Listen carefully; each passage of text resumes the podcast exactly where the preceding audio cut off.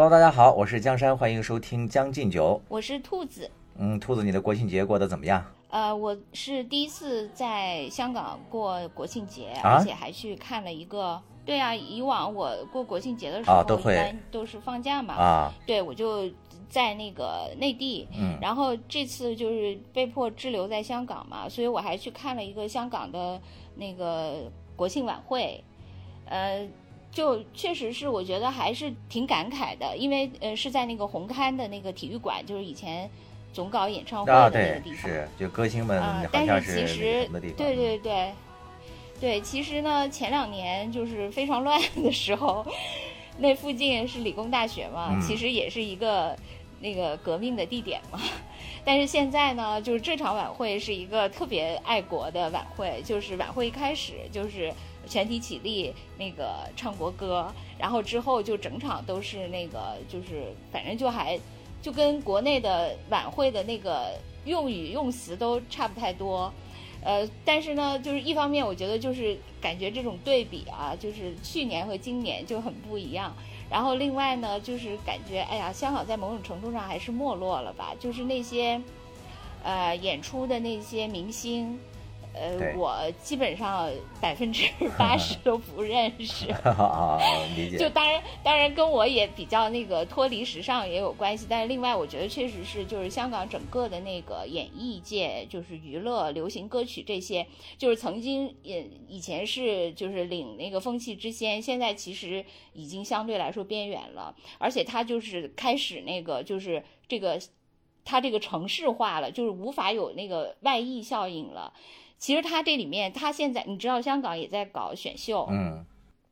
然后他们选秀出来的也是有几个小男孩儿，就像那个什么、啊我知什么青三什么什么四似的嗯那个，就呃对创四那样一样，他们也有那种模仿的。你知道现在就是本末倒置，原来他们是领风气之先，现在感觉他们好像像山寨这些一现在样。有时候在抖音上会看到嘛，大家是以那个嘲笑和那个 什么的态度对他们现在看这个，现在也选出了几个那个啊小男孩儿，就特别红。啊，是吗？嗯，也也不对，也不能说算丑吧，就是其实我原来完全不认识，我曾经在那个广告上看到过有几个小男孩儿，后来他们告诉我说这现在是最红的几个小男孩儿，然后那个我就是我才知道他们是选秀出来的。但是呢，那些小孩儿虽然在这个本地是非常非常红，香港的那些年轻人都知道，但是内地的人完全不知道。对，就跟以前什么谭咏麟、什么张学友，等于整个大中华地区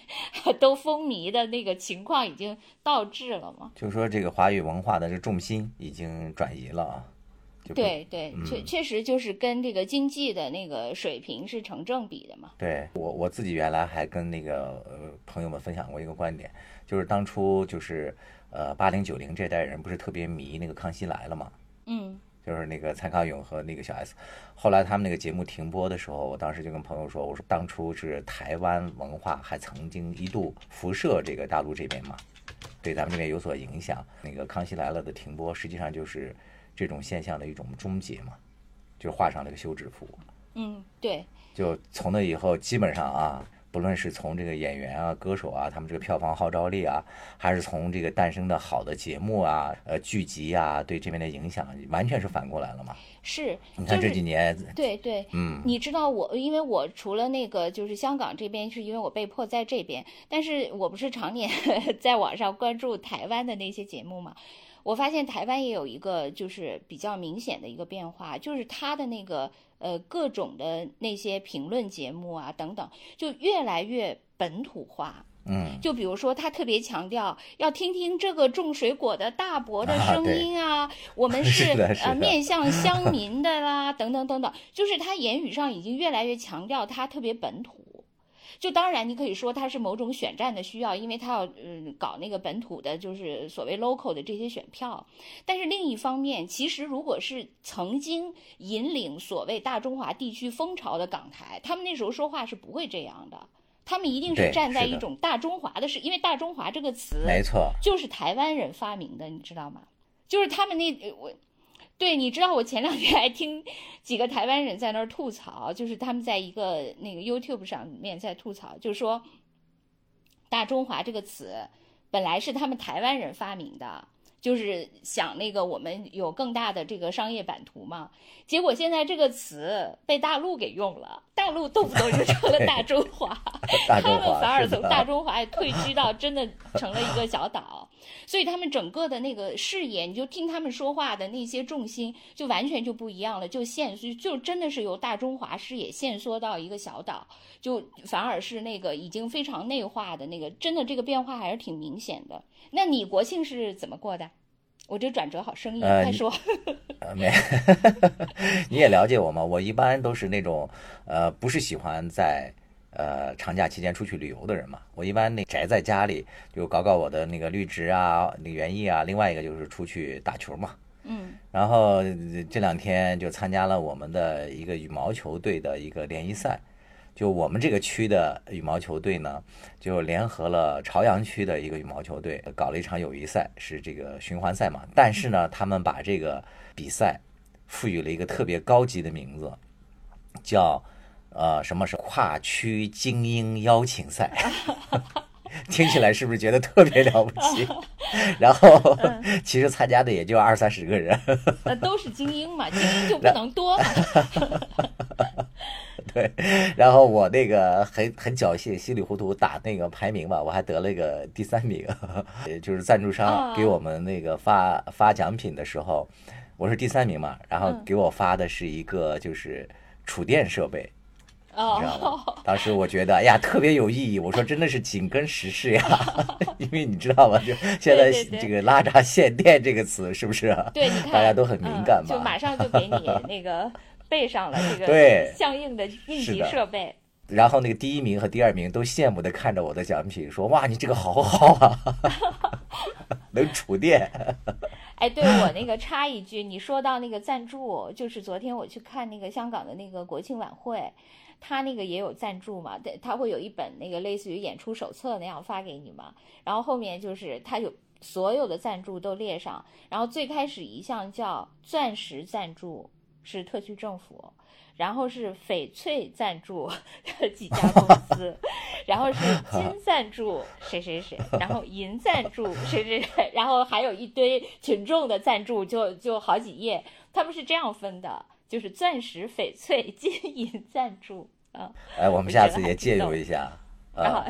对，电力赞助，明显对你这明显至少是金赞助嘛，是吧？我们这个就是电力赞助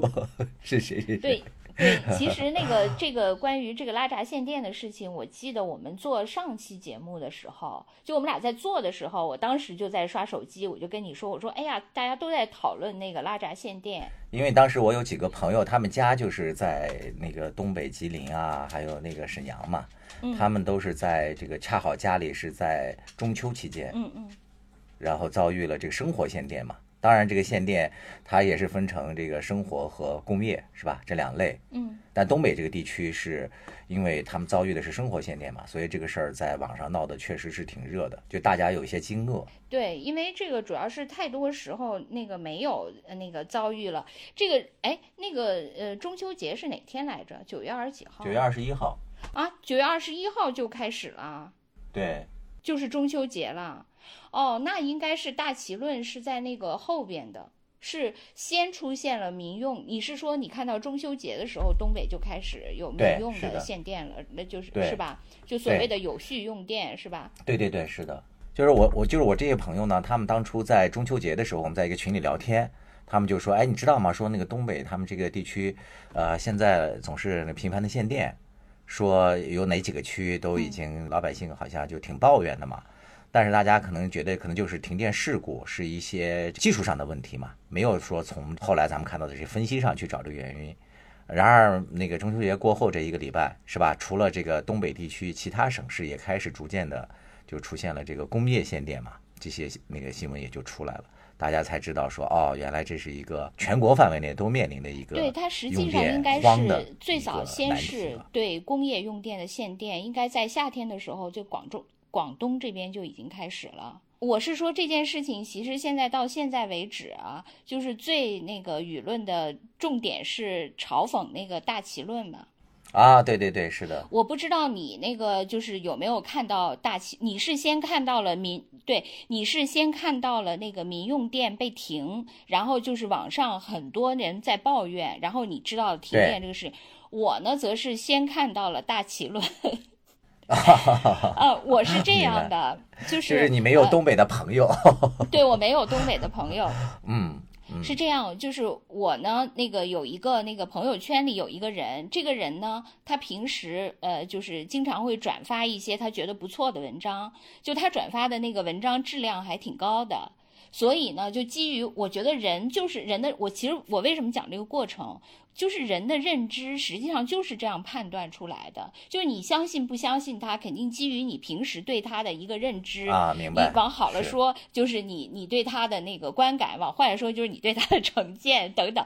对我就是因为这个人呢，他其实发的文章都还可以。然后呢，他就转了一篇叫那个有一个公众号叫“远方青木”啊，这个我没这个“远方青木”的这篇文章，实际上是这次大奇论里被转的比较多的一篇。就他就是我认我这个朋友呢，他就转了这一篇，然后他就说，他说，哎呀，那个说你看那个呃中美博弈，呃真的太好看了。他说就是美国固然很强，但是呢，他遇到了中国这样一个对手，就是可惜他遇到了中国这样一个对手，就也。太是那个，就是那个棋逢对手了两个人，然后他就说，他说他自己。这句，我先插一句，我得给那个听友先介绍一下，因为他们还有些人可能不太明白嘛，这个大棋论是什么意思？就是简而言之，就是就是说那个国家在下一盘很大的棋，就不论什么事儿，他们都爱从这个层面去解读，所以就被称为这个大棋论。啊，对，就是他转发了这篇文章，他发表这个感想，甚至他在后面，甚至他还说，他说他这些年，因为他原来也是做媒体的，但他最后就是他自己呃创业嘛，就是做贸易了。然后他说他自己做贸易以后，他以前觉得就是国家的政策、国家的什么发展跟自己一点关系都没有。那个，但是他自己开始做这些那个生意以后，他才觉得就是国家的政策，然后国家的各种东西其实是跟个人的那个。命运就他的自己的这些生意是密切相关的，就他还发，就是因为他的这个，首先我很信任他，其次那个就是他又发表了很真诚的一段感言，所以这篇远方就远方心目这个号，我以前对我以前完全没有关注过，就是因为他转发了，我还看了你，不是没有捕获我，我就是我就是看了。否则我是不会看的。然后我就看到了以后，我就哦，我觉得他说的这个，哎，怎么还有这样的一番道理？就是我记得我当时还跟我同事在说，我说他这篇文章写了这样一个逻辑，因为我无从判断这个逻辑对还是不对。我其实就想说这一点，就是说，当你呃。接收一个观点的时候，这个观点是关于一个陌生领域的，其实你是无从判断他说的对还是不对的。如果你是相对来说呃比较比较中立的话，就是你又比较中立。比如说我，虽然我是一个被你说成偏粉红的人，对，那我可能会轻，就包括是我这个我还比较信任的一个朋友转发的，我可能会，但是我也觉得他的逻辑呢。就好像隐隐约约有点什么问题，就是我以前没太听说过这这种嘛，嗯，然后那个我就觉得，哎，这个这是这样吗？然后之后就开始网上，就是我我也看到很多就开始民用用电的这个问题出现了，就有很多抱怨。然后后来有一些官媒出来，就最早应该是侠客岛，还有央视网，他们就出来说说那个呃这种论调是不对的。就是国家并非有意布局等等等等，对，然后就大家就开始去那个打这个大旗论了。但是实际上，我就是觉得，呃，人的认知真的很容易，就是如果没有就是所谓的一锤定音的那些澄清，人的认知确实非常容易被带走。因为他的那个认知，如果你心里有某种倾向的话，这个东西应和了你心里的这个倾向，你一下就会笃信。就你知道，我最近还想，就国庆的时候，呃，不是经常有什么升旗奏国歌怎样怎样，我就想起我一个闺蜜，她就跟我说，她说她那个呃特别爱国，她一听到那个国歌响起，热泪盈眶，对她就要热泪盈眶。其实我觉得这个恰恰就是还是因为他应和了他心里的某种情感，虽然这种情感可能他自己也很奇怪，就是他为什么会热泪盈眶。我觉得这至少说明他至少就还挺认同这个，至少是不反感这个国家的。他如果心里天然就是反感这个国家，那国国歌奏响的时候，他肯定不会热泪盈眶。那当然了。所以就是说我我通过这个例子，我就想说，就是很多外部的东西，如果和你心中的那个，无论是明意识还是潜意识暗合了，就会唤起你一种情感上的共鸣。嗯，对。就比如说，就是说这个大旗党这件事情，你如果换另外一个，比如说另一方，就是呃跟大旗党相反的那个受众，比如说你心里特别认认，就是认同所谓的自由民主。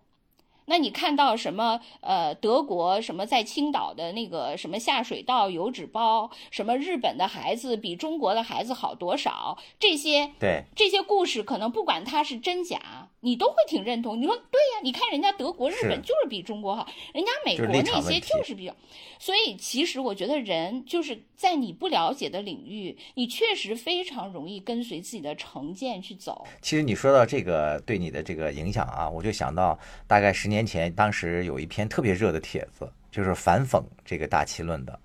我不知道你还有没有印象？他当时是从那个沙县小吃写起的。我知道。我不知道你有印象，你知道吗？对，就是那个特别有意思。当时有一 个还挺有名的人，我至今还关注他。这个人叫李八神嘛。啊，对，这个我可以大概的跟那个大家讲一下意思，可能有些人没听过嘛。他大概的意思就是说，这个他是以作者是第一人称，就是我啊。去那个吃饭的时候，说那个沙县小吃的那个老板嘛，低声跟我讲说那个战争结束了，呃，他就很愣嘛。我现在只能回忆啊，就是因为我也没有看到找到那篇文章，我只能大概的在想。然后他那个说怎么了？说那个本拉登本拉登好像是被抓到了吧？我们的这场那个大旗布局就是要调整了。就是他最后的意思是什么呢？就是沙县呢小吃呢并不是呃咱们眼中。这个以为的沙县小吃给我们提供用餐服务的，而是呢国家下的一步很大的棋，应该是类似于安全部这样的部署在全国范围。他是干什么的呢？然后这个老板就是那个让他往外看，就顺着他的眼睛看向了旁边的什么那个甘肃牛肉拉面呀，什么伊斯兰的那个 饭店呀等等啊。他说：“其实我们是来维护国家稳定安全的。”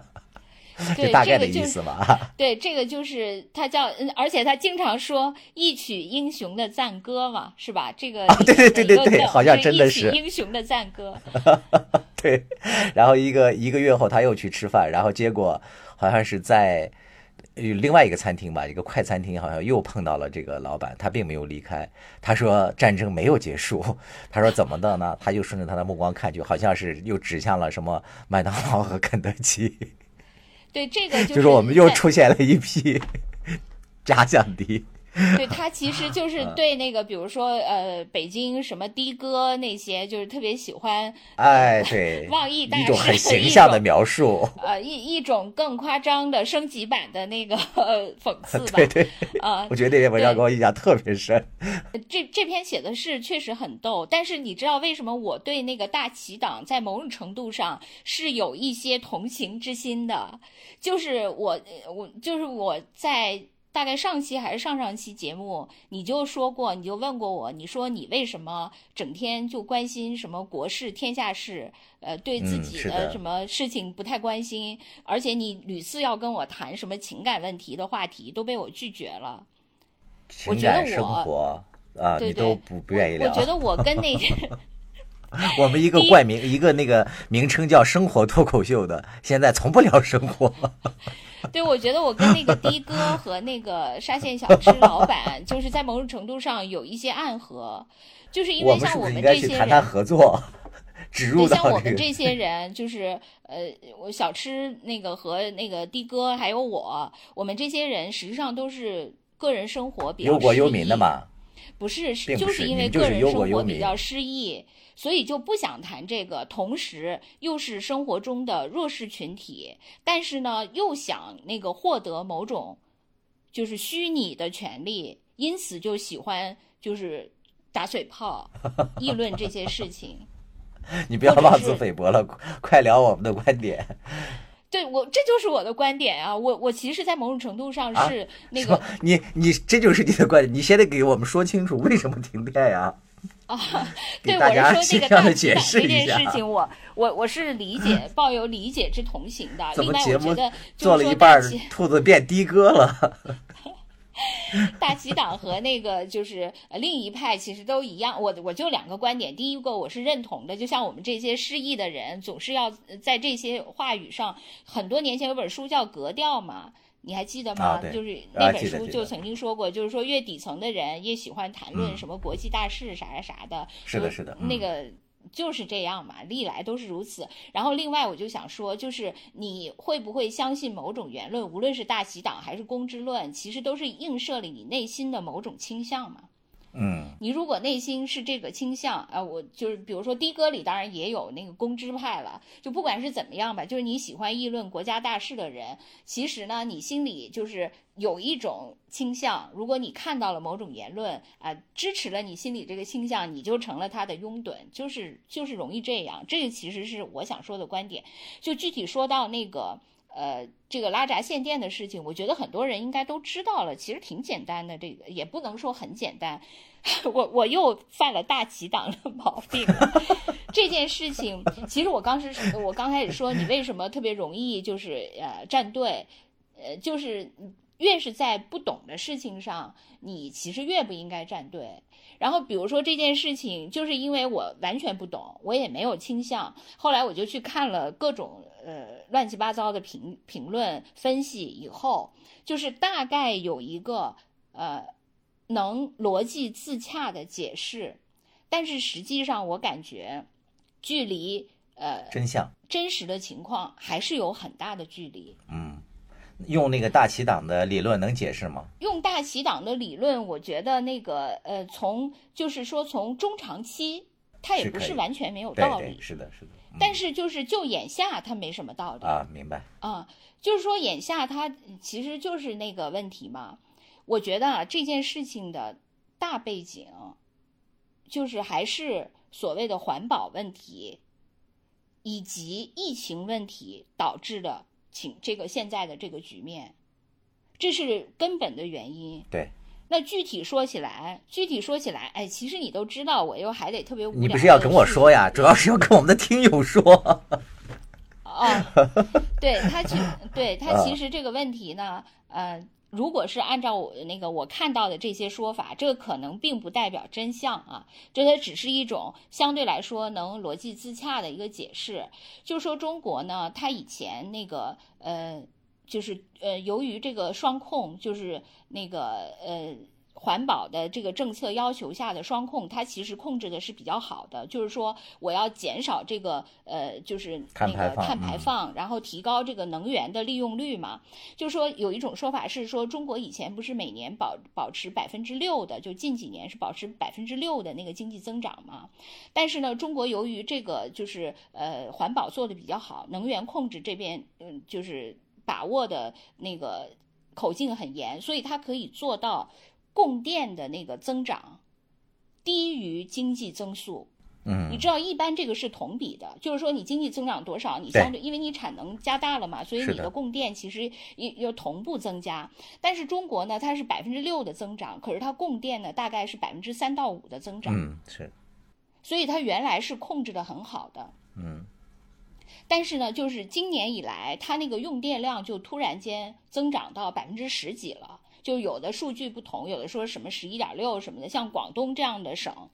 就是这种这种那个所谓经济特别发达的省份，它的那个用电量一下就飙升增长变成百分之十七了。对，就是它用电量就是为什么会大增，可能就是跟那个呃疫情这件事儿又有关系了。就是这个，截止到目前还跟那个大旗党说的某些逻辑是是，对，是契合的啊，对，对，就是他的那个，就是因为那个呃，中国疫情控制比较好嘛，所以那个订单增多，生产对，尤其是那个德尔塔病毒之后，他们原来本来想向什么东南亚呀等等等等地区转移的那些产能，印度啊什么的也又都不行了，所以中国算是一个最稳定的这个生产基地，因此就所有需求都搞到这边来了。但是呢，呃，它又有一个，就是又回到那个，就是发电，呃，在中国来说是主要靠煤发电的，对，火电七成以上嘛。就是对，要靠煤发电，但是煤这件事情呢，又跟那个什么碳达峰、碳中和这件事情又就跟环保这件事情又扯上关系了，啊，因为呢，那个就是呃，咱不是叫二零三零年碳达峰，碳达峰的意思就是说到二零三零年的时候，碳排放要到达顶峰之后就只能下降了，不能再增加了。然后那个碳中和就是到二零六零年吧，好像是二零六零，就是说等于。啊，对，就是等于说我排放的碳和最后我采取了一些措施，把这个排放的东西又给吸收了，然后就中和，最后变成零排放了，就碳中和了，就好像酸碱中和 似的那样。我我这个文科生只只好这么粗暴的解释，对，因为我确实不太会解释这这种化化学，我已经忘得一干二净了。就是它，呃，对它由于有这个，呃，就是碳达峰、碳中和等等，就还有双控的这些目标嘛。因此呢，它就呃对那个就是煤炭的企业进行了一个管控。对，就是说以前呢，它是有一个，就是虽然它也有配额，就是说他们叫煤票吧，好像是，就是说你。得每年这个这个煤矿拿到多少煤票，你才能生产多少？但是以前呢，就是呃有有上面的规则，还有下面的潜规则。就虽然比如说我只允许你生产一万吨，但你实际可能生产了两万吨，就大家也黑不提白不提，大概就是这样吧。但是呢，就是现在呢，就是因为要加强这个呃这方面的控制，而且要追溯过去二十年你的这种呃超标的生产。是的。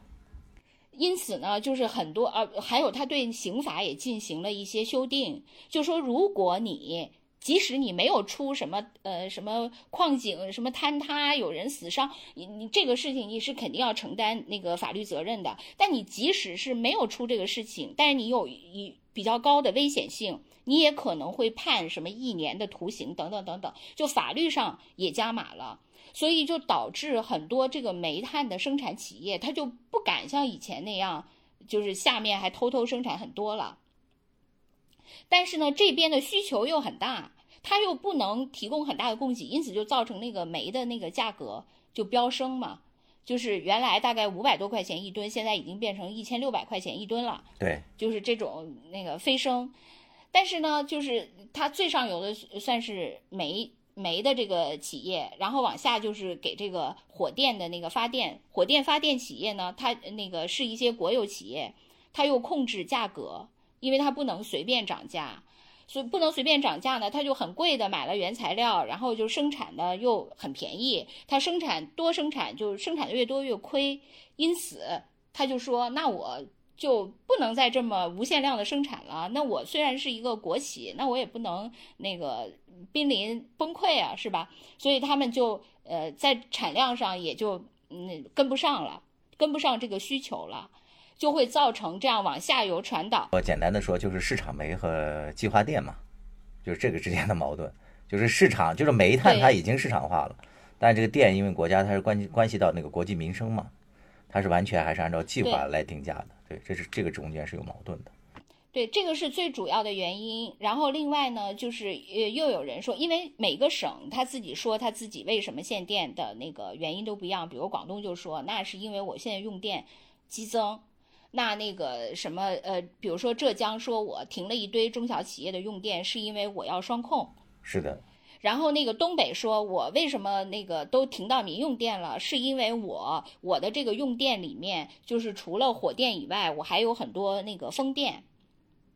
但是我风电呢，由于气候原因，就造成了我这个风电一下减产，只能那个很少了。我因此我就那个供不应求了。哦，对，这里面还有一个说法，就是中国原来水电也那个挺发达的嘛。嗯。因为那个中国那个。就是地理的这个落差还挺大的，所以那个水电还挺挺那个发达。但今年也特别特别奇怪，就是其实今年夏天我们做媒体都知道嘛，就在那儿报什么呃河南大水，后来上海又台风又大水，是的，就是各种大水的那个那个狂下暴雨，什么多少个西湖什么的。但是呢，你你以为今年其实降水量很充沛，但特别特别奇怪，就是反而在这些平原和下游地区降水特别充沛，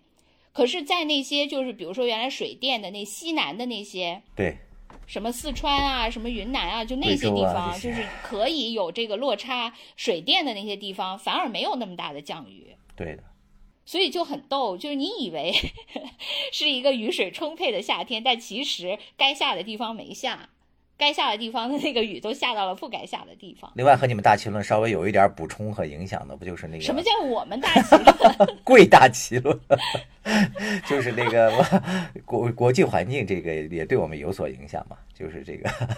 比如说和这个澳大利亚的这个贸易摩擦问题，是吧？哦，但是很多人说，啊就很多人也说嘛，就是澳大利亚的那个，呃，大概它的那个煤只占中国的那个用煤量的四十分之一吧，嗯，但是就是啊，就是确实我们啊，从对他那主要是进口的焦煤嘛，是吧？这个下降率也很高，啊，对，对，下降了啊，很多，对，一半儿有人说因呃对，但是也有人说，因为澳大利亚的那个煤质量相对好啊什么的，就是啊说东北有的地方用的那个煤是不是由于它不够用了，它对对对掺了一些劣质煤等等等各种说法，反正都有吧啊，就是所以我就说这些呢。呃，咱们因为不是业内人士，就是你看到了很多各种各样的说法，但是你真的就是你你不是在那个权威核心的部门，其实你并不知道这个事情最终的真相是怎样的，你只能听到到，就跟一个公司里一样，就是一个公司可能只有那些比较核心的部门、才能知道这个公司运转的真相，嗯，然后咱们这些普通的那个员工都在那儿。知道各种小道消息，就在那儿传来传去，但实际上真相并不知道嘛。这个拼图其实还是呃很残缺的。对。你说的这些我也都听过。对，我就那天听到那个看那个人民日报的那个评论，我觉得特别的形象嘛。他说，其实就是这个能源双控，就这个目标要求，说一直就是这么年多年来我们都在提的，说我们并没有说存在临时加码，好像今年的七月份，就是他关于上半年的这个，他就对很多城市、很多那个省市都已经有了那个预警了嘛。嗯，但是大家并没有那个足够的重视，结果到了九月份，可能确实就是撑不住了嘛，就好多就只能这样了。然后他说他，我记得他当时打了一个比喻，他说那个都到了这个这个快开学了，大家在 狂补作业，说这其实是一个道理，说都不惜把那个民生用电给那个关了嘛。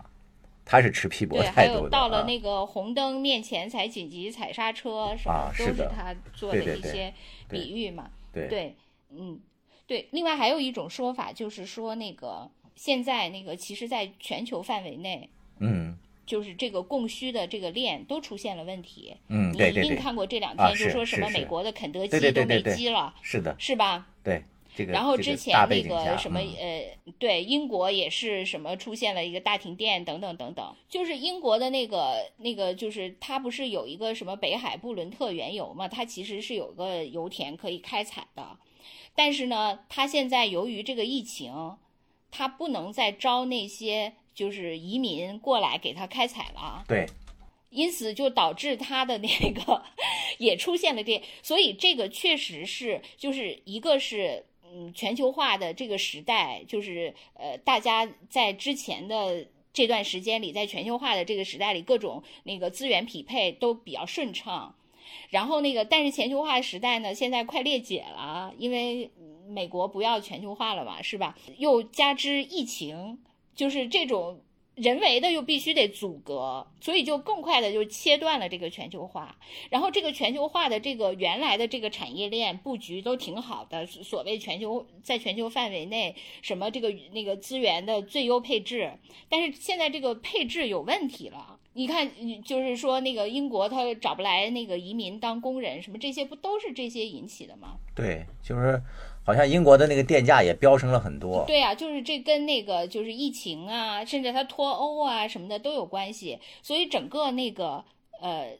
全球原来好不容易梳理的一套东西，现在碎了。对对对对，这个也是一个比较大的原因。受到大家比较呃热议的，还有一个就是那个胡锡进嘛，你应该也看到了，他不是当初哦，就是说他以前曾经讽刺过那个英美是吧？不是他讽刺过台湾，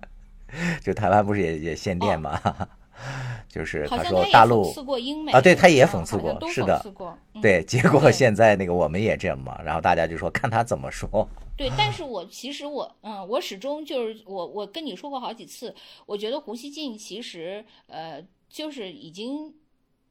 转了。有，所变化了。嗯，对，是，啊、真的已经有所变化了，而且就是你你说他以前曾经说过怎样怎样，反正我就觉得咱们以前上次还说过嘛，挖坟没必要嘛，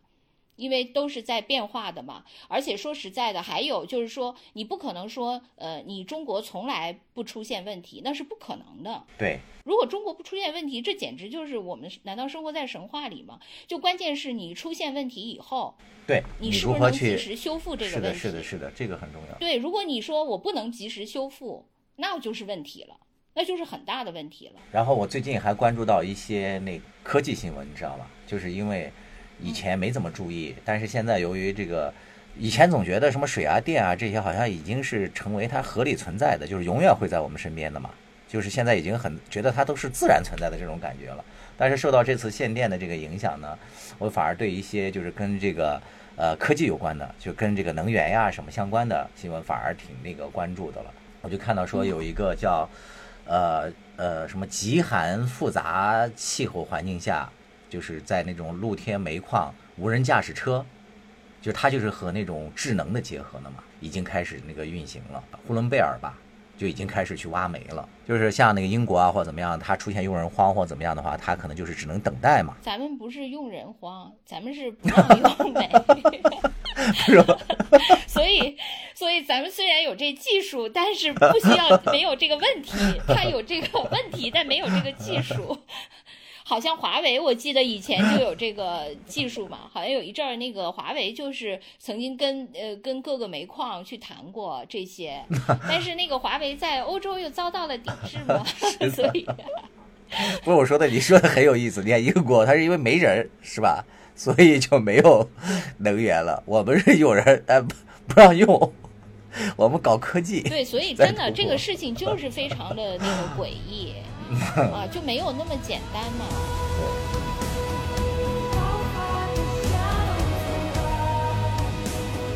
我和兔子也在私下聊天的时候呢，我也知道，因为那个兔子从小就是一个乖乖女嘛，就从出生就在中国的直辖市三大直辖市之一，当年啊是三大直辖市，天津，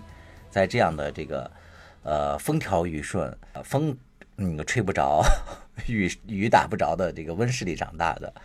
但是像我呢，我就是在那个边疆嘛，在草原上嘛，就是成长的一匹那个野马啊、野牛啊、野猪啊 这样的。我跟你说，我们小时候啊，就是没电这个事儿是很正常的。嗯，我好像到七八岁的时候，我们那个那个连队里才通了电，但是它是那种用发电机发的，一天就只能通两个小时，然后每天晚上呢，你要趁着有电的时候，你赶紧把作业啊什么的就那个处理完嘛。一个村子里有一个发电员嘛，发电的那家呢，就是我特别好的一个小伙伴，他爸爸，有时候我们还去帮他一块儿去摇那个发动机，你知道吗？就一起在那儿使呃使出吃奶的劲儿摇，而且冬天天冷的时候呢，你还得去烧水啊或怎么样，把那个发动机给它捂热了，你才能摇。然后每天晚上呢，我们当当地流行的一个词叫打招呼，哎，你们当时是火电还是风电还是水电？是油柴油柴油发电机。哦哦，呃，然后我们那个呃，就是在关灯前，然后那个我那个小伙伴的爸爸他掌控那个发电机嘛，他就要把那个电就是短暂的停个两三秒钟，我们就俗称这叫打招呼了，意思就是要五分钟后就要停电了，我们就得抓紧时间什么洗漱啊，干嘛呀？嘛对，就要完了。对，你看我们那个做的都比现在的这个二十年前、三十年前都比现在的东北做的好，不不打招呼就给停了。有人那个有几个有有两种解释嘛，一种解释就是说，因为东北几十年没有停过电，啊，所以他对那个所谓的有序用电、拉闸用电这些呃操作都特别，因为以前没有过，没有经验，就搞得特别手忙脚乱。嗯，这是一种相对来说比较善意的解释。然后另外一个就是比较那个有点儿那个阴谋论的解释，就是说他们故意的。因为只有这样，就是才能引发舆情，然后倒逼上面说，你看我这都这样了，你因此就不要对我那个各种那个啥了，赶紧给我输电，赶紧给我支持，就是也不要拿什么双控再压我，等等等等。嗯，就是也很那个众说纷纭。对，所以真的就是没有，我只能是说，我为什么说咱们今天说的 都只是听到的一些说法，就大家都当道听途说而已。哎，你你知道，就是说关于那个大气党，我觉得就是如果他有一套那个理论能够自圆其说，就是他确实是能够很好的契合到那个我们这个现实当中发生的事情的时候，而且比较系统，能够一以贯之，我觉得也是说得通的，也是可以理解的。他确实能解释很多一些现象嘛。但是还有一类大气党，我觉得是那个故意的叫危言耸听，或者说装作自己去懂，你知道吧？也有这样的一类人。嗯。就我我我就我就那个那天看到有些人在解释这个事情的时候，他就那个讳莫如深嘛，就好像是有很多那个不能言说的理由，所以故意不说。其实我觉得就算是放开了，在私下你让他说，他也说不出个所以然来。我就想起来，就特别像那个。对，这个不是网上最喜欢说的那个一段话，就是类似于什么呃这件事情啊，你都懂，那个懂的都懂 啊，对对对，哎对对对对对对对对，就是这种懂的，他懂什么呀？就是你追问了半天，就也没有，他也不给你说个所以然。你知道，就像那个呃，是咱们那时候学的那个《阿 Q 正传》嘛，那个里面有一个叫那个假洋鬼子的，就是后来不是那个阿 Q 从城里回来之后，不是就是闹起了所谓的革命嘛？然后那个假洋鬼子就经常假装好像是和那个革命党混在一起，就经常说那个谁谁谁，我们动手吧。结果他们的头总是说哦 no，他说 no，这是洋文，你们不懂的。就每次我就觉得那些 说这话的人就特别像这些假洋鬼子，我就对这些就是那个假模假式的，我是特别讨厌。啊，你对我觉得可能就是我觉得他们最大的问题是。呃，把复杂的问题简单化。哎，对，是的，就是呃，另外有的时候会那个呃，把结果当成原因，嗯，或者有的时候呢，这件事情明明是多个原因造成的，他只强调一个，而那个忽略其他。对，就强行解释。这个是他们表对。但当然，那个最根本的原因还是因为他心中有某种导向了，他自己就倾向于往这方面说，而且还都能说通。就因为很多人，就是我今天还看到有一个那个呃博主他在那儿说，他说那个呃微信公众号，呃或者说呃现在很多自媒体这种形式，嗯，其实特别容易呃导致那个输出质量不高的文章，因为你会。就是因为他们很多人都是为了赚钱嘛，就是通过就像我们俩做这个栏目，完全是 为了吐槽，出于个人爱好的，对对对，没有任何商业目的，就对，就太少了嘛，啊，就是他们呢都是基本上是为了这个商业目的嘛，就呃公众号你一般可能有个呃几千阅读量，你可能能有个几百块钱吧，大概是这样。或者是有嗯，在其他平台上也有的是几万阅读量，有几百块钱，大概是这类的比例吧，分成的比例。所以他为了追求这个收益，他就会看什么样的文章阅读量高，他就往这边往，对，他就往这方面写嘛，就跟他的收入息息相关嘛。对，所以他写到后来，他可能就是渐渐他也就这么认知了，就往这个方向去不停的驯化自己的这一套。那个思路和这套文笔和这这套那个叙事方式，但是这样不是一个好文章嘛，对吧？它，它就并不是一个真相，就是那些呃质量好的文章，可能未必应和到那个受众的某些心理的期待，它投射不到他那个期待上。就是我有一个那个同学，呃，他毕业以后是先是去了呃体制内的一个通讯社嘛。他后来那个辞职出来之后，他就自己搞那个公号。他写的那个公号呢，就基本上是以财经为主的。他进入到这个圈儿之后呢，他一开始是做了四个号，因为大家也都知道，就是做这个号他需要互相转发，就是所谓的冷启动嘛，才会被平台那个认同，然后才开才会那个给你更多的一个流量池。他这那个四个号呢，就是他有有所分工。他因为毕竟是做媒体嘛，他就有有些研究。他其中有三个号呢，就是你刚才说的那个，就是发当下的热点，或者说这些呃网民们喜欢看什么，他就写什么，然后流量就非常高。我看他就是几乎一个月有好多篇十万加，但是后来呢，他就无意中就触动了别人的一些那个利益，就是他因为毕竟还是一个媒体人，他就留了一个号是写他想想说的话的，就是写那种真相的，就并不是迎合那个网民的。就是他一方面为了生存用那三个号去赚钱，然后为了他的理想用另外一个号就写真实的利益，但是他那个真实的利益就势必有时候会戳穿一些别的号嘛。然后后来呢，他就被别的那些号，他们他们都是有一个呃利益联盟的，就是那些号他们在私下里，对他们是那个结就结党营私嘛，营私嘛，就这 MCN 之间也是有千丝万缕的这种关系的，就是一个小利益团体嘛。然后他们采用的方式呢，就是不停的向微信平台去举报你，你知道吧？一个举报的微信他会看一看，但是十个、二十个、三十个，那他就最后只好给你关停了。我那个同学做了那个两年，他说最好的时候收入大概一个月能够在呃七八万块钱，但是呢，一年下来之后就被那些人举报的这四个号全部都没有了。这就是那个公众哦，号的生存现状呃。真话假话的号全都没有了，对对我那个同学就很惨，最后他只好，他是一个也是一个大通讯社出来的，他最后只好去参加那个一个直销体系去卖那个，就是类似于安利啊什么这样东西去了，也挺让人唏嘘哦的。天哪，啊，是的啊，太逼良为那个啥了。对你看当时那个谁，那个咪蒙不是就是被消号以后啊啊不是就是说咪蒙他同时搞了好几个号吗？是你知道那个事情吧？啊，我知道，啊，他那个同时搞了好几个号，而且他那个号就是经常是立场对立的，因为他对可能就是呃找了几个热点，对对对就几个热点方向啊，可能有这样嗯有一批呃拥趸的那个受众，比如说啊左的、右的、中间的等等，然后他就呃同时搞了几个号，就是精神分裂成好几个人，然后去做。但你那个朋友也很厉害，就一边嗯说真话自一边说话。对，他最后也没，用。就是这些啊，这些还是高手嘛。过那个咪蒙那个后来好像也那个有点灰飞烟灭了嘛。就是我同学他这个也很有意思，就是他觉得他已经对这个世界做了某种妥协了。他三个号在写那个，嗯然而依然逃不过被那个洗涤出局的 最终结局。对啊、就是用那个饭圈的话来说，你还是得投靠资本，不投靠资本，资本就会把你黑掉。哎，我最后说回来啊，就是说我和那个兔子不太一样的是，就是兔子可能是还是比较有安全感的，就觉得我们国家肯定会给我们一个这个国泰民安啊，我们在里面可以好好的生活一辈子啊，这样的一种那个信念嘛。我就是时刻就充满了那种紧张和警惕感，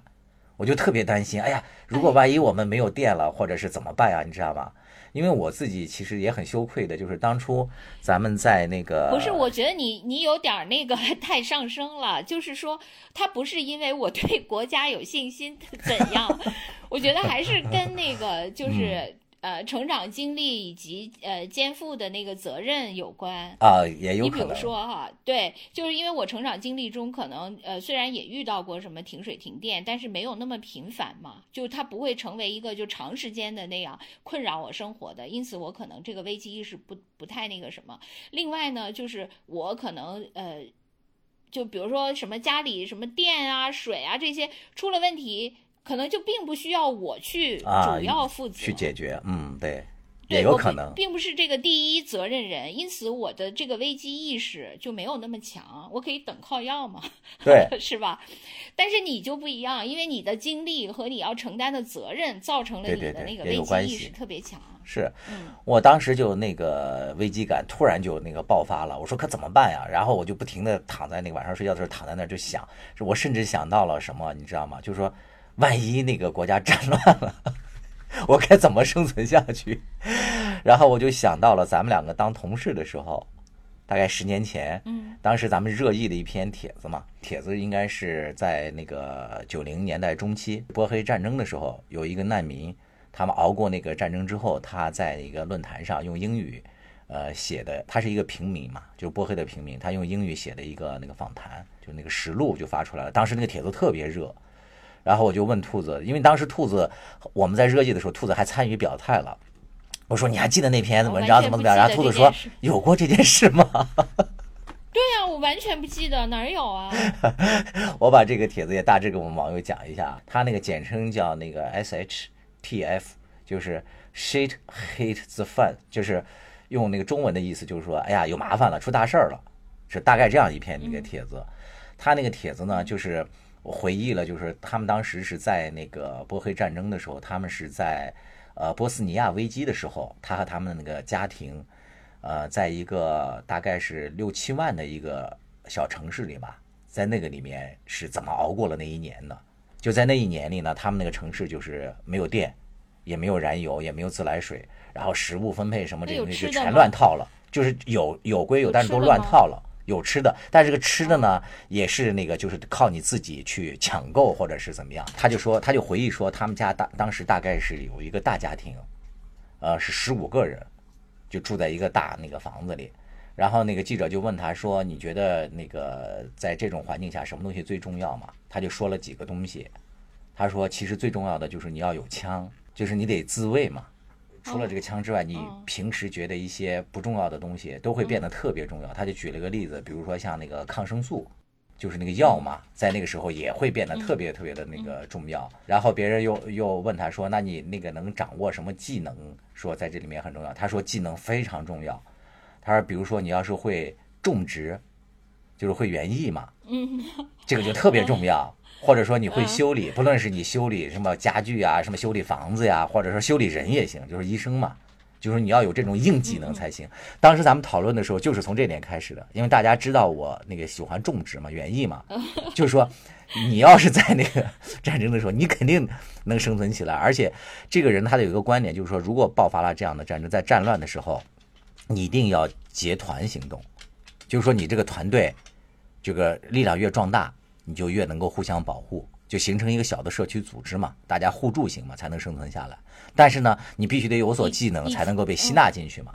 所以当时咱们讨论问题的时候，就是比照的，对，比照的那个原始社会，就照着那个 想嘛。实际上就是变成原始社会了。你知道，其实我觉得最最最重要的是必须得有水啊，因为我我其实也遭遇过那个停电停水的那个，都遭遇过嘛。嗯。但是我当时就是我遭遇的那个时候，我就一直在想，如果电和水让我二选一，我到底选哪个？我绝对选水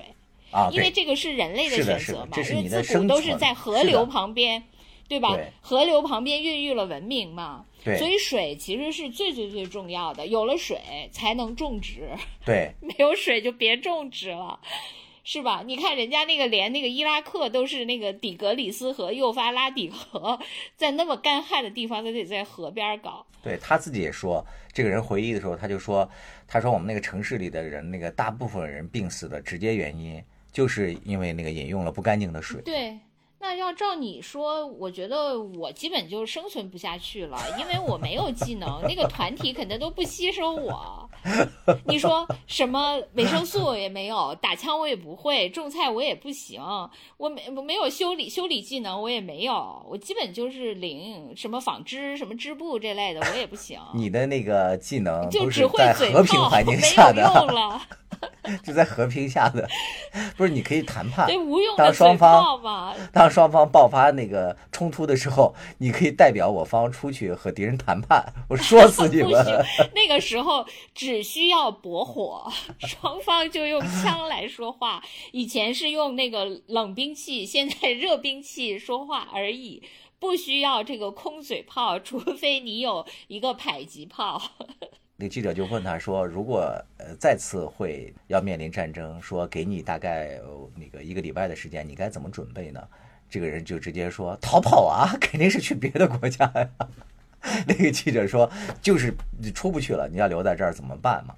然后就说问他要怎么那个做准备，就是他说你还是要平时要有一个储备的习惯。他说你比如说你要储备的这些粮粮食啊什么的，他说至少要够两三个月生活的。他说如果真的爆发这些问题了，你还可以就是抵挡一阵嘛。当然，这个和时下流行的那个断舍离就是背道而驰了。他就举了一个例子，他说：“你比如说像那个打火机啊、打火石啊这些东西，你其实家里可以常备一些，就因为这个也不占地方嘛，你就把它放到某些地方，就是储备起来。所以这个就是因为那个生产力还有你生活的时代不同造成的。你说你只有在物质极度发达的时代，你才有断舍离这种理念，对，是吧？”你像那个咱们的父母都是属于那个囤积癖，什么各种包装盒、塑料袋、纸箱子，对，就是因为他们在那个年代过来。我记得我我很小的时候，我奶奶就跟我说，她说她呃特别喜欢那个两本小说，一本是中国的《红楼梦》，嗯，另外一本是那个有那个美国有个作家叫杰克伦敦，他有本小说叫《热爱生命》，热爱生命。对，然后那个人就是被饿了好几天嘛，后来那个呃就是被救了，但是他永远那个藏好些吃的，因为他就被被饿怕了嘛。我觉得我奶奶她之所以对那个这两部书，因为第一，她首先来自于一个大家庭，所以她对《红楼梦》那里面的那种大家族的那种可能有一些那个同感。然后另外呢，她也经历过那些特别战乱饥荒的年代，所以她对那个 对哇。呃，所以他对那个饥饿什么的这些特别有感觉嘛？就他们那个年代，包括咱们的父母，都绝对没有断舍离这件事儿。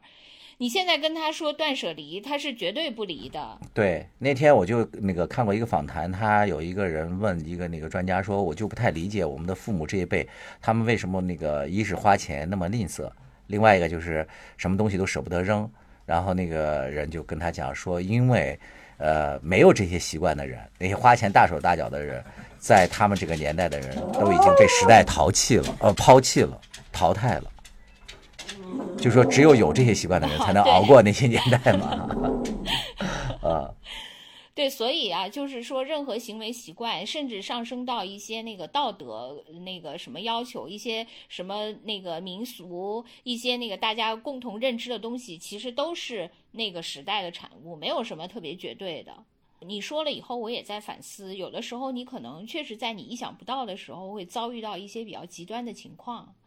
就是在那些情况下，你就是如何，就平时你没有思想准备嘛，你可能还是应该就是。呃，偶尔有想到一下，自己万一处在一个极端的环境里，是不是还能保持起码的冷静？就是然后那个比较短短时间内就能呃想到一个自救的办法。我觉得这个还是有用的。比如说，你不能由于平时完全没有思想准备，一旦遭遇这个极端情况，你就呼天抢地，各种那个已经完全头脑混乱，那就不可以。就是说，你还至少提醒自己，在那个情况下还能保持一个冷静，然后迅速。比如说，你被搞到了一个电梯里，那这个时候，如果你手机马上快没电了，你就尽快拨拨打电话。还有什么把每一个那个什么电梯都按了，什么诸诸此类的这一类的，我觉得这个。还是可以有的，我我也觉得是因为这都难说嘛。对，其实很多人都是对这个方面还是有所警惕的。你知道，就为什么那个类似于好多那个荒野生存的那些节目特别火，是吧？大家可能隐隐约约觉得还是有那个危机意识的。另外，就是我刚才给大家推荐的这篇帖子，当初在国内之所以这么红，哦，我就记得当时好像是那个三六零的那个总裁，就是那个周鸿祎，是他那个率先转发的。就是他那个在国内就引起了一波这个阅阅读高潮嘛，对，是吧？他就要唤醒人们的危机意识，才有安全意识。对，我们就算是不当老总啊，为了我们自己和家人的安全，具备一点那个技能，提升一下自己那个被需要的价值，我觉得还是有必要的。我我总而言之，我就是对你，我就是原来那个评价，我觉得那个每个人的那个 DNA 被刻写。就是有些人就比较模糊了，就尤其是远古的一些记忆。但是你的那个 DNA 刻写，就每一笔每一画都特别特别的清晰。就是尤其是那些 原始的、曾经遭遇的那些危险，为了对为了生存的每一份挣扎，都深深的刻在你的 DNA 里。所以你总是在讨论关于种植啊、生长啊、繁衍。就是用马斯洛的那个讲，我还没有，我还没有解决那个生存需求嘛，你却已经开始为名利发愁了。不是，主要是我的那个 DNA 记忆飘。How far the shadows and stalking is.